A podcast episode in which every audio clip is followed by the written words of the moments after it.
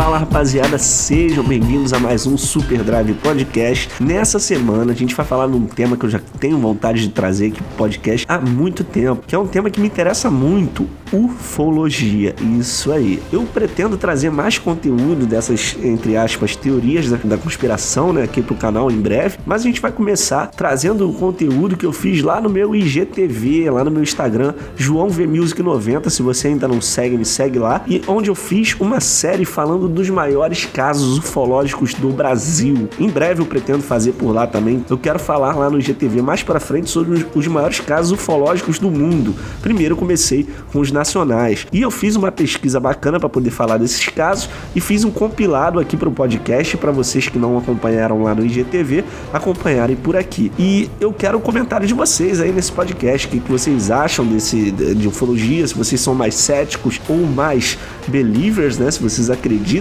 mais em ufologia, em vida fora da Terra. E eu deixo vocês aqui com um compilado do que eu fiz lá no IGTV. Tá muito bacana. Eu falei de três casos importantíssimos aqui no Brasil. Varginha, não só no Brasil, hein? No mundo.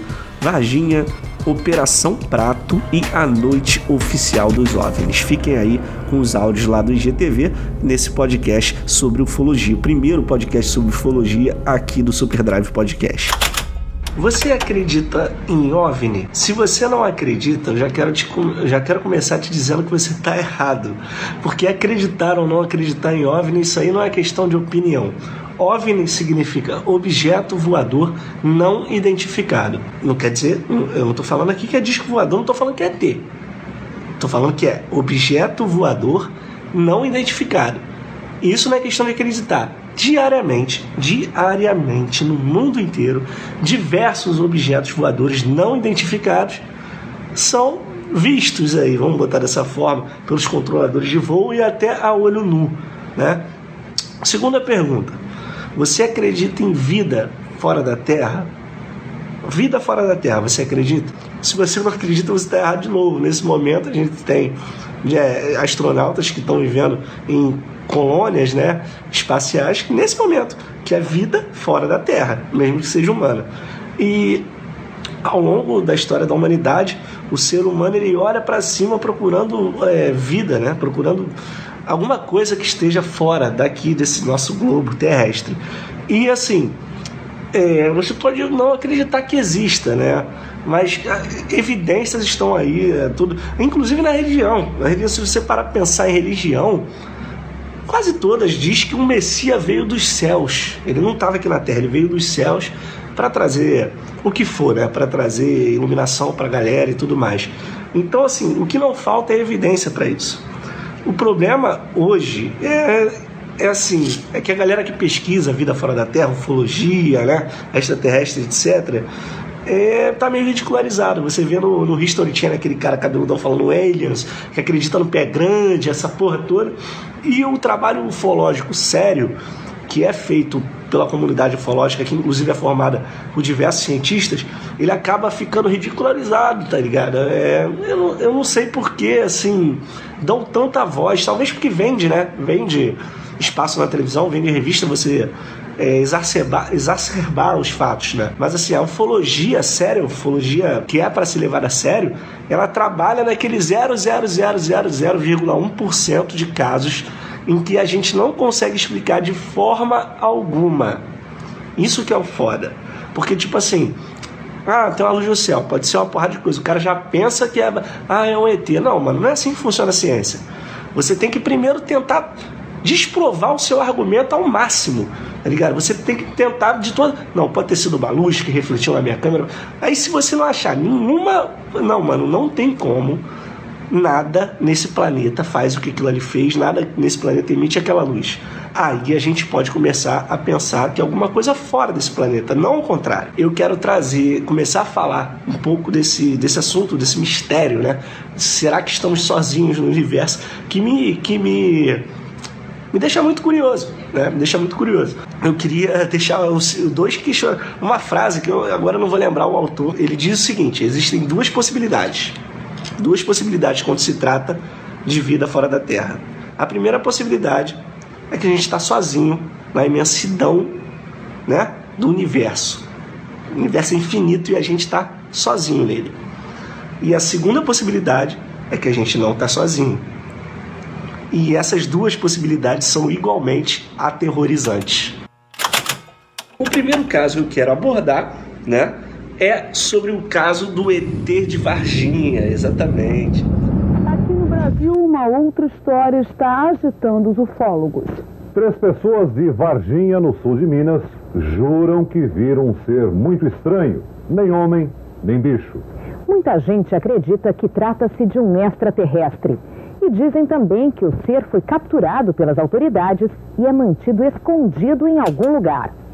Esse é o principal, pelo menos o mais famoso caso ufológico do Brasil, né? E é um dos casos ufológicos de maior importância do mundo. Dizem inclusive que é superior ao caso Roswell, que aconteceu nos Estados Unidos, que é o mais famoso mundialmente, mas o caso de Varginha a gente tem muito mais é, documentação e o que aconteceu foi muito mais impressionante, foi muito mais curioso do que aconteceu lá é, em Roswell, acredito no, no Texas, nos, nos, Estados Unidos. O que aconteceu aqui em Varginha foi o seguinte: eu tô com uma colinha aqui na minha frente porque é muita informação. Ele aconteceu em 96, beleza? O caso foi descoberto, popularizado pelo doutor Ubirajara, que é um cara importante aqui no Brasil, e ele informou a outro fórum importante da revista UFO e assim que o caso foi, foi, começou a ser investigado fora fora os militares, os militares já estavam investigando, inclusive Existem relatos de gente da CIA, do FBI, que, que se meteu no caso também, mas essa, os militares é, é, é, confirmado, mas o restante é muito boato, muito rumor, eu não gosto de lidar com isso, não gosto de lidar com boato nem rumor. Apesar de qualquer caso ufológico é, né? Mas assim, é, tem um limite, né? Tem um limite. Antes do, do fatídico avistamento pelas três meninas que viram a criatura em Varginha e tudo que sucedeu depois, é, é fato também que os militares, os controladores de voo, já vinham experienciando ali naquela região de Três Corações, Varginha, lá em Minas, uma série de avistamentos através de radar é, de OVNIs. OVNIs é uma coisa que eu já falei no outro vídeo, que OVNI não é opinião, assim, ah, existe ou não existe. OVNI existe. OVNI é objeto voador não identificado. Ao redor do mundo, a gente, é só você conversar com qualquer controlador de voo, piloto, etc. Existem vários objetos né, voando por aí que a gente não sabe o que, que é. Isso significa que são alienígenas? Não. Significa que a gente não sabe o que, que é, só isso. Então, antes do caso Varginha, algumas semanas antes, vários desses objetos, mais do que o normal, estavam aparecendo naquela região ali de Minas Gerais, Varginha, Três Corações, etc. Beleza? Guarda essa informação.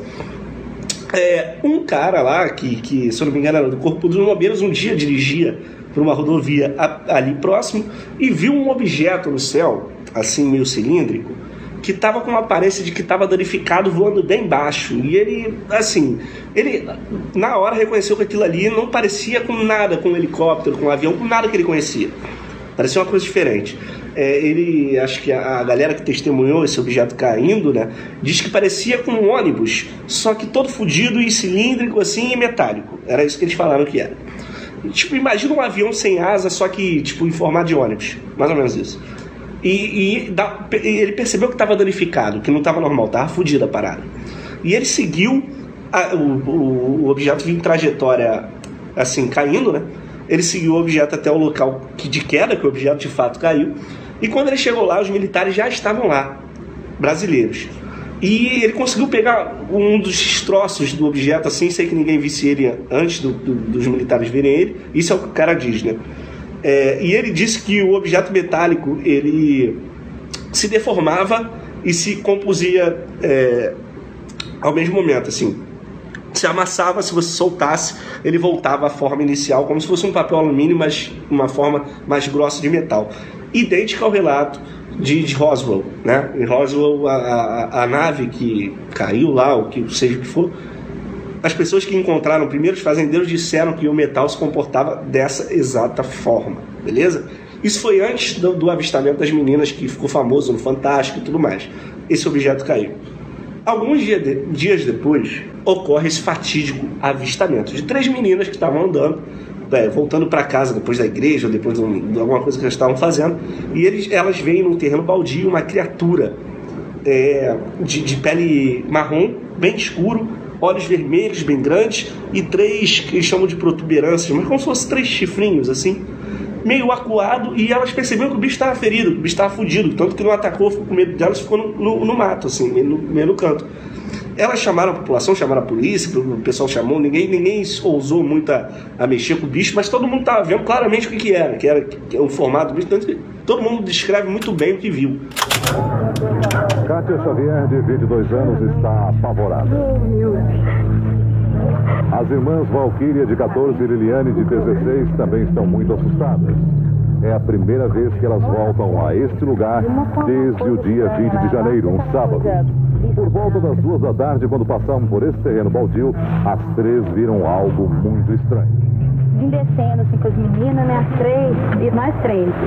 Aí de repente, assim que nós olhamos pra lá, assim, aquela, aquela coisa estranha, redonda, nossa, tava super estranho. A gente ficou com tanto medo que não ficava observando muito, não. Aí daqui a gente já correu pra lá e desceu. E quando a gente tava descendo, a gente foi olhando pra trás e viu ele ali. E tava na mesma posição e não mexeu nada. Tinha é, perna e braços normal, de um, de um homem normal, assim. Mas que a gente olhou direito não era assim, um homem, tinha chifre chifres, tinha, tinha assim, a pele marrom, é, parecendo que passou com algum óleo no corpo, tinha um pé grande, uns olhos super regalados, vermelhos. Chega o, o, a polícia, o corpo de bombeiros, chega, chega todo mundo, socorre o bicho, olha só que bizarro, né? Em vez de atacar, ele socorre, porque o bicho tinha formato humanoide, parecia um ser humano, só que com essas características diferentes, né? Da cor, do olho e dessas desses chifrinhos. Levam para o hospital público o bicho, tudo é documentado e todo mundo sabe o que aconteceu na cidade. Ao chegar nesse hospital público, os militares chegam e decidem levar ele para um hospital particular porque era mais fácil de impedir o acesso da galera levando para lá, mais ou menos a história é mais ou menos isso. Teve outra criatura também capturada, mas essa que eu tô falando é a principal. Levando para lá, um desses militares acaba para poder segurar o bicho, o bicho estava meio relutante, ele acaba entrando meio que num confronto com ele, ele não estava usando nenhuma proteção e guarda essa informação também desse militar. E eles capturaram o animal e levaram para o hospital. Chegando lá no hospital, um médico é chamado para tentar é, salvar o bicho de alguma forma, atender aquilo ali.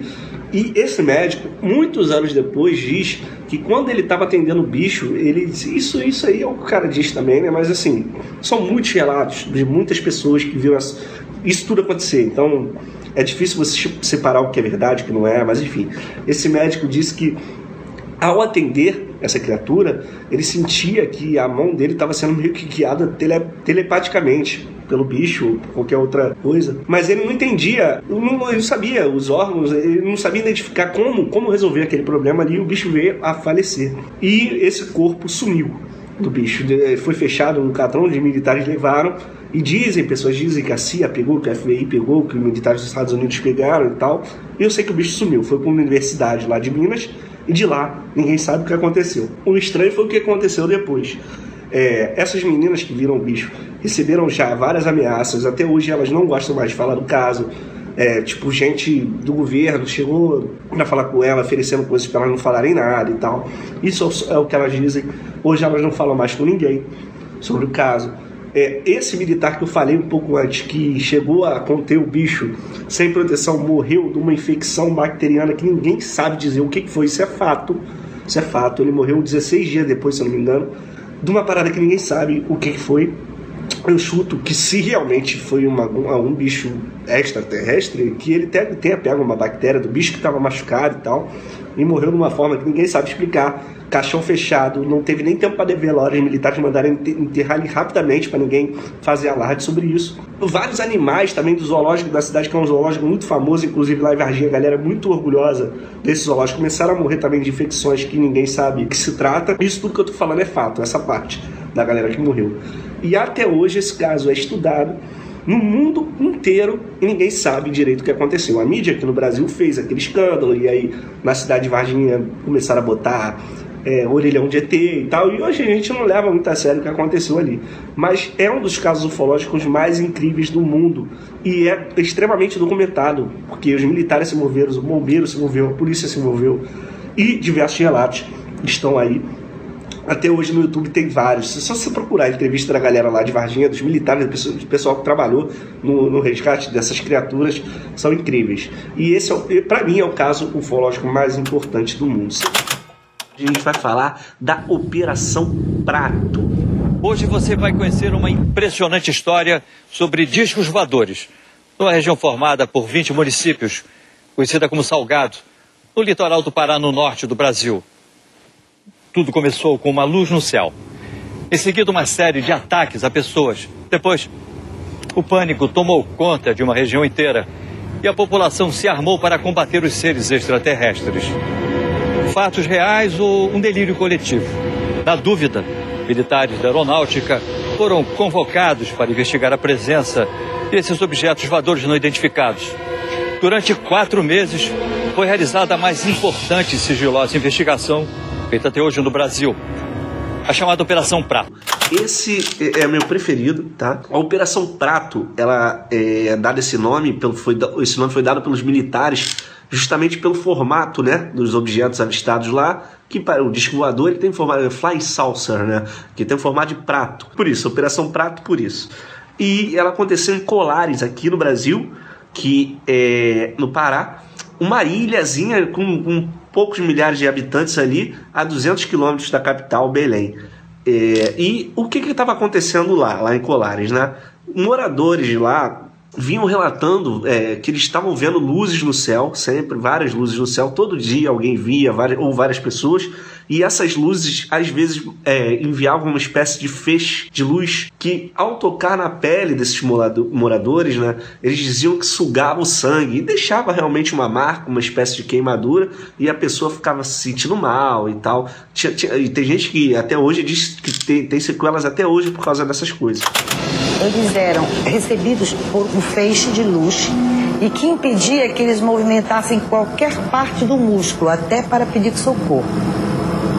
E que a partir daí a dor se tornava insuportável é, e eles eram tomados de profunda fraqueza, como se eles estivessem sendo dopados.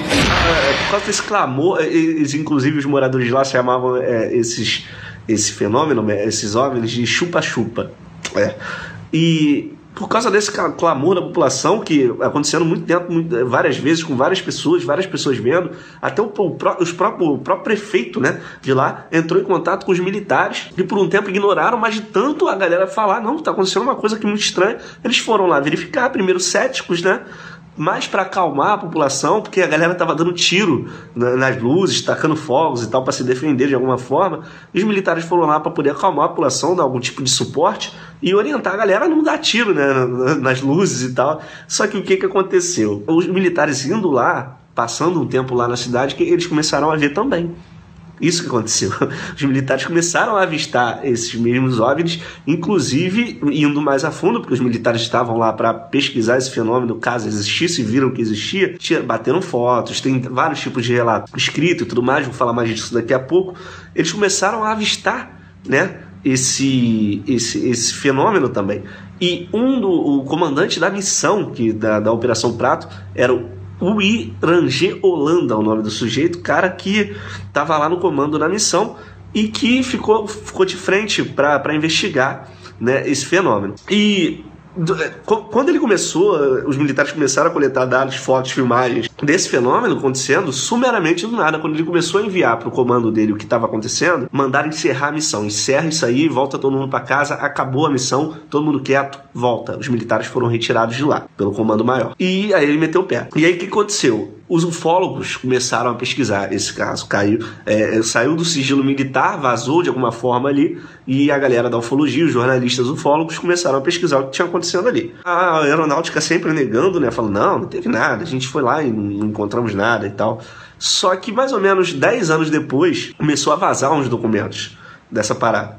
É, e fotos e, e vários é, relatos de, de, missões militares que tem, tem militar cheio de burocracia tem que ser tudo relatado e tal alguém lá de dentro né que não estava conformado com o segredo começou a vazar esse tipo de coisa e aí o comandante dessa missão que é o o nome dele é muito esquisito é o Irangê, o Irangê Holanda, se eu não me engano é assim que se pronuncia. Ele foi é, procurar um, um, um dos ufólogos mais de renome aqui do Brasil, e que é, era o, o, presidente, editor, sei lá, da revista UFO, e deu uma entrevista de quase duas horas contando tudo o que aconteceu. Essa entrevista é muito fácil de achar no YouTube. É o Irangê Holanda, Operação Prato. Se botar Operação Prato, provavelmente vai aparecer a entrevista dele. E, e como é que surgiu a ideia da Operação Prato? Foi uma ideia sua? Foi uma ideia do comandante? Não, não, foi uma coisa do governo? Eu não estava em Belém nessa época. Tá? 77. 77. Eu estava servindo em Belém, mas estava fazendo um curso em Brasília. Quando eu retornei do curso, me apresentei ao meu chefe de, da, da, da, segunda sessão e ele me perguntou se eu acreditava em disco voador. Eu não sabia nem que estava ocorrendo essa operação. Esse chefe era o Coronel Camilo Ferraz Barros. Ele perguntou se você, você acredita em disco. Eu acredito. Aí ele disse, então agora você está encarregado desse caso. Aí me deu a pasta com o, o início da operação para que eu tomasse conta do assunto. Quando vocês começaram as suas, as suas vigílias, então, e, e, tiveram logo de imediato, aliás, o que aconteceu, as comprovações, as filmagens, alguma coisa assim? Não. Eu vou te dizer, sinceramente, eu entrei como advogado do diabo. Eu entrei para desmistificar isso.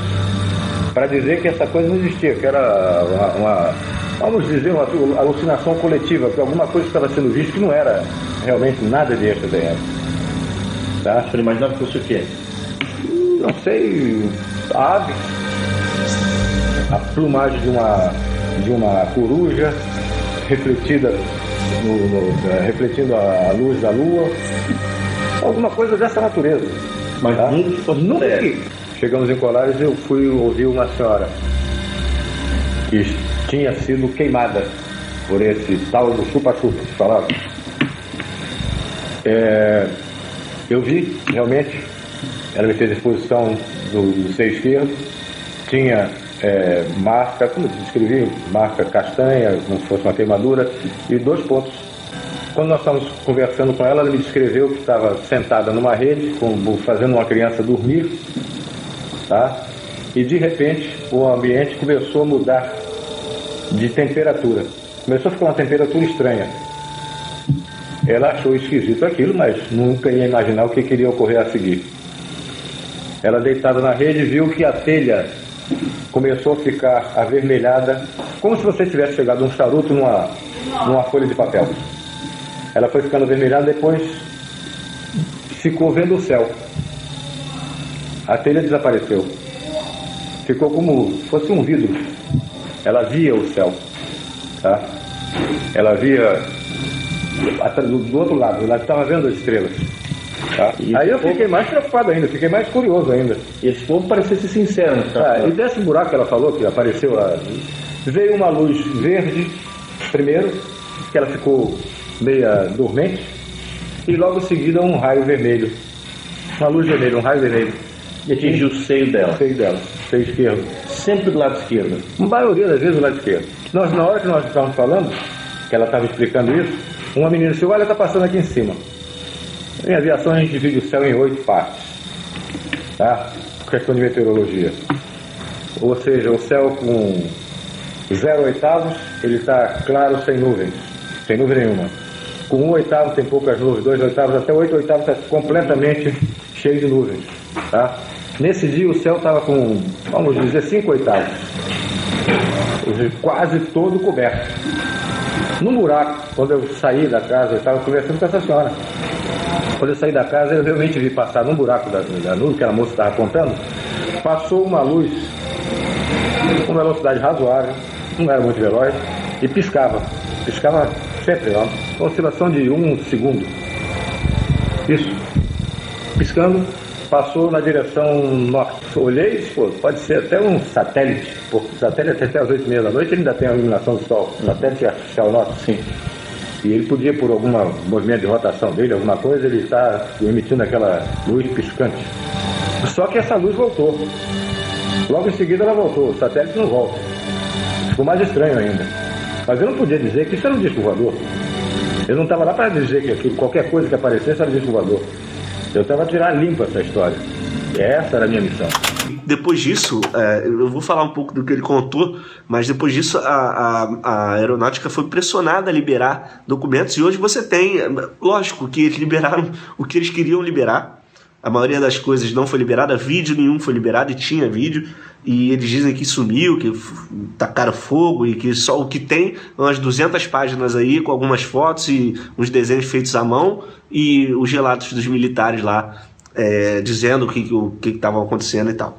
Mas enfim, a maioria, a, o material bruto, a maioria das coisas sumiu e a, a, aeronáutica até hoje diz que não, não tinha nada ali. Mas esse comandante, que era o cara que era o frente da missão, afirmou que tinha que tinha muita coisa. Uma das coisas mais incríveis que ele fala nessa entrevista é que ele teve contato direto de primeiro grau um, numa das missões lá, né, no meio do mar, no, no meio do, do, do rio, do, do, enfim, que eles estavam atrás de uma luz dessa, a luz desceu, abriu-se a porta e um ser alienígena veio até ele e falou com ele em português. E logo depois que ele foi informando essas coisas, é, a, o, mandaram ele, a, todo, todos os militares de lá sair fora. E dizem, dizem que quem assumiu foi, foi um comando norte-americano que foi lá investigar. Muito parecido com o que dizem que aconteceu no caso Varginha também. Até hoje é um dos casos mais importantes do Brasil, mais bem documentados, apesar de a gente não ter esses documentos que a Marinha diz que sumiu, e provavelmente já, vagabundo já tacou fogo. Se, se já tacou fogo nessa porra toda, que era interessado que, que não viesse a público. E o mais bizarro é que um tempo depois, esse comandante que deu essa entrevista toda, que era o comandante da missão da Operação Prato, ele foi encontrado morto. É, ele dizem, né, que se suicidou. E é, duas hipóteses aí. A, a, galera gosta mais da teoria da conspiração, pode estar tá dizendo que, diz até hoje, que mataram ele e forjaram um suicídio porque ele abriu a boca eu não, não sei se eu acredito muito nisso, mas ele sofria, depois do caso, ele ficou, por ter guardado segredo e por tudo que aconteceu, ele, a família diz que ele passava por uma depressão muito grande, entendeu? Com tudo que aconteceu, ele nunca se recuperou do que aconteceu lá em Colares. Então, ele, eh, o suicídio parece bem plausível, assim, entendeu? De qualquer forma, um fim trágico aí é, pro, pro, pro comandante, né? Mas, é, é mais uma bizarrice desse caso, mais uma coisa bem estranha. E o, esse caso ficou famoso porque um, teve um documentário do Discovery e o Linha Direta também fez um Linha Direta falando sobre o caso. É, até hoje é muito fácil de achar relatos de pessoas que estavam vivas na época no YouTube e, e de pessoas que, que moram lá em Colares. E assim, eu, eu, eu assim, é, é, cara, é gente que eu acho bem bizarro, porque, sabe, é gente bem simples, pescadores e tal. Por que essa galera ia ficar inventando esse tipo de história, sabe? Eles sabem, os caras moram no mato, lá no, no Colares, no mato, no, no, no, eles conhecem o mar, eles sabem diferenciar uma luz de uma estrela, uma luz de uma estrela cadente, uma coisa. Do, entendeu? O que eles viram, o que estava acontecendo ali é realmente uma coisa que eles não tinham conhecimento do que era. Entendeu? E os militares foram lá e viram que realmente era alguma coisa esquisita. E pesquisem mais sobre esse caso aí, que se interessam pelo assunto, que a parada é bem. bem... Vê o documentário do Discovery, tem no YouTube aí, facinho de achar.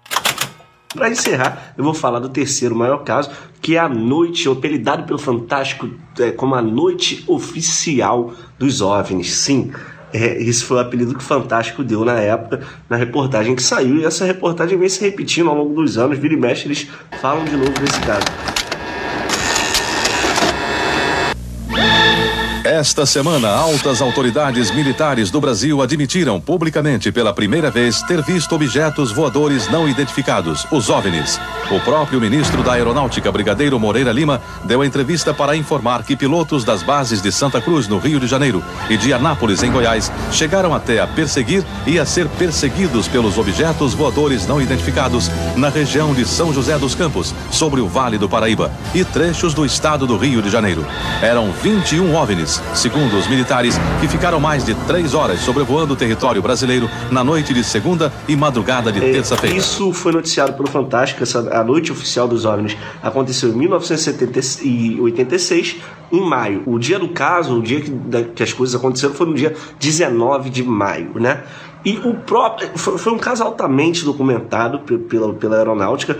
E o próprio brigadeiro da aeronáutica deu uma entrevista oficial admitindo tudo o que aconteceu e falando sobre o caso. Como é que isso tudo aconteceu, né? Pilotos da base aqui de Santa Cruz do Rio e de Goiás perseguiram e foram perseguidos por aproximadamente, segundo os militares, 21, 21, é, 21 OVNIs, né? 21 é, aeronaves, podemos disco voadores, podemos botar dessa forma também, que eles não conseguiram identificar. Que, e, esse, e essas 21, é, 21, 21 OVNIs né, ficaram sobrevoando o território nacional, o território brasileiro, por mais de três horas. Né? Segundo o, o, o brigadeiro que deu a entrevista da aeronáutica na época, toda vez que, que um, um objeto não identificado né, é percebido no nosso espaço aéreo, eles têm um protocolo para poder abordar a aeronave, ou o que seja que esteja no nosso espaço aéreo.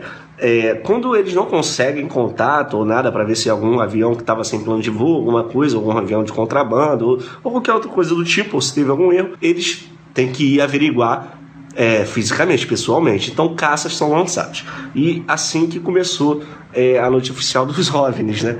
Alguns objetos, é, no dia 19 de maio de 86, é, primeiro começou com um só, um ponto luminoso. Foi visto por, por um piloto na época, que era o senhor, deixa eu ver, era o coronel Osiris Silva, que na época ele tinha acabado de ser nomeado para presidente da Petrobras, ele estava voltando de Brasília para o Rio, ele avista um ponto luminoso no céu e entra em contato com a torre de comando para perguntar o que que era, e os caras da torre, ele pergunta exatamente isso, vocês estão vendo o que eu estou vendo? Tem um ponto luminoso ali. O cara da torre diz que sim, a gente até pegou aqui no radar também, ele tendo a autoridade que tinha de coronel, decidi, decidiu ir atrás desse ponto luminoso. E era um cara que, assim, por que queria inventar essa história, assim, inventar uma história dessa, eu acho que ia ser muito mais prejudicial para ele do que benéfico. Mas ele vai atrás e ele não consegue, né? Ele não consegue alcançar o ponto luminoso, mas ele continua vendo, ele vê o ponto luminoso o tempo todo e ele não sabe o que, que é. Um pouco tempo depois, um pouco tempo depois, São Paulo, Brasília, vários pontos do, em vários pontos do país outras torres de comando aéreo começam a ver vários pontos luminosos no radar e a olho nu, pilotos relatando a olho nu a gente está vendo umas coisas aqui que a gente não sabe o que, que é, né? E pouco tempo depois o primeiro caça é decolado aqui do Rio para poder ir atrás desses pontos e começar a ver o que, que é. Afinal, era uma invasão do nosso espaço aéreo. Isso em, em qualquer democracia, em qualquer lugar do mundo, qualquer país do mundo, é, é um ato de guerra. Você invadir o espaço aéreo do, do, de outro país é uma das coisas mais sérias que você pode fazer. Inclusive, tanto os atentados aí de 11 de setembro, depois disso ficou até muito pior. Né? Antigamente, em 86, é, é, mas ainda assim era um ato de guerra você invadir o espaço aéreo de outro país. Então isso é levado muito, muito, muito, muito a sério. Né? Então, no total, durante a noite, uns cinco jatos foram F-5 foram decolaram aqui do, no, ao redor do Brasil para poder averiguar esses, esses objetos não identifica, identificados. Né? Todos esses cinco jatos, os pilotos tentavam perseguir, às vezes eram perseguidos por esses objetos, mas nunca conseguiam alcançar esses objetos e eles, nenhum deles tem uma explicação para o que, que era que estava acontecendo. Os áudios do, dos pilotos conversando com a torre foram é, liberados a público e, e são coisas incríveis. Os caras estão realmente maravilhados e ao mesmo tempo muito assustados com, o que, com que eles estão vendo, né? Muita gente que dá entrevista sobre, sobre, sobre esse caso, que, que trabalhou na época sendo piloto, sendo controlador de voo, prefere nem mostrar o rosto. Os caras até hoje estão assustados com o que aconteceu. Tem, tem um piloto, inclusive, que ele relata que ele viu sete objetos ao mesmo tempo e um, um desses objetos às vezes perseguia ele e, e tudo mais. E ele disse que nunca conseguiu alcançar, mas esses objetos eles mudavam de cor, eles se movimentavam em formação eles não estavam aleatoriamente, eles demonstravam ter inteligência, como se tivesse alguém controlando aquilo, né? Caçador passando a rojão. No código dos pilotos, isso quer dizer que o caçador, o avião caça, entrou na situação rojão. O míssil está pronto para disparar. Prossiga nesse contato. Foi, tem Judite agora. Sete. Judite significa que o alvo está no radar.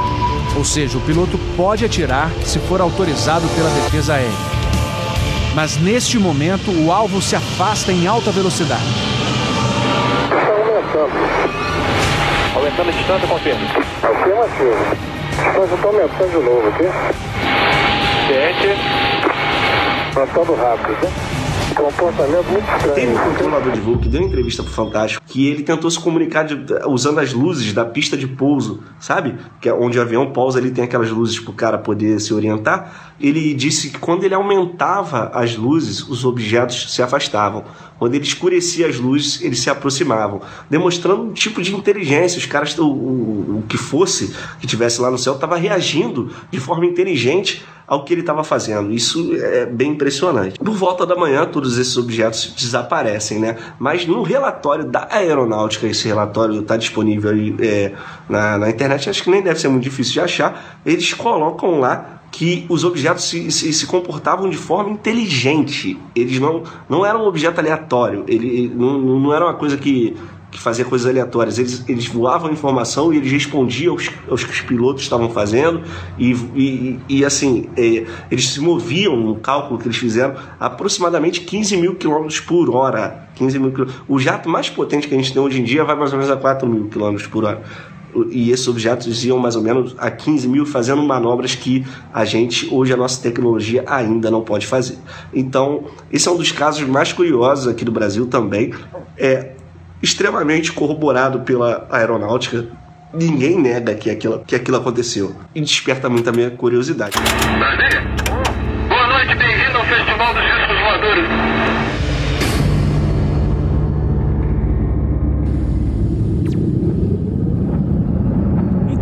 Rapaziada. Espero que vocês tenham gostado desse podcast. Eu vou trazer mais conteúdo parecido com esse, de teorias da conspiração aqui para o podcast também. E mais sobre ufologia também mais para frente aqui. Se vocês curtiram, Deixa aí nos comentários, deixa o like, vocês já sabem o esquema. Então eu queria anunciar aqui com muita alegria que o nosso podcast a partir de agora faz parte do conjunto de associados da Amazon.com. E o produto que eu queria anunciar hoje da Amazon aqui é o livro do Eric von Däniken, Eram os Deuses astronautas. Sim, um livro muito polêmico, porém muito interessante. Esse livro, a primeira vez que eu li, a minha mente explodiu, sabe? E assim, tratando com um anacronismo, a gente tem que olhar com um olhar anacrônico a obra do Von Däniken, né? A gente já, a gente já tem muitas explicações para que os questionamentos que o, que o autor levanta naquele livro ali. E o próprio autor mais para frente reconheceu isso em outros livros, em entrevistas, etc.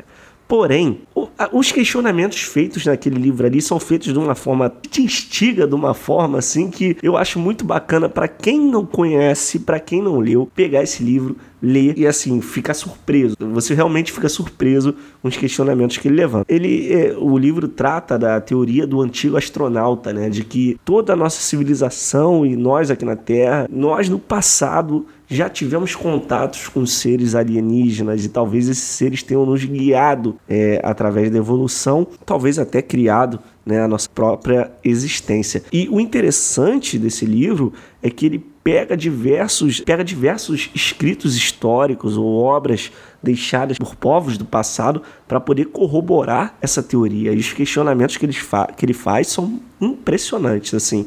Por mais que, como eu disse, repito, né, muito do que está ali hoje em dia já foi explicado, ainda assim é muito é assim intrigante, muito bacana você ler o livro e se questionar, né, sobre o que já aconteceu. Então eu deixo como minha primeira recomendação aí embaixo no post vai ter um link exclusivo meu aqui do podcast, que se você fizer a compra lá do livro, você vai estar tá ajudando esse podcast a existir, beleza? Eu ganho um pouquinho com isso e eu acho bacana. Se você ainda não leu o livro, dá uma olhada lá. O link vai estar tá aqui embaixo no post. Valeu, galera.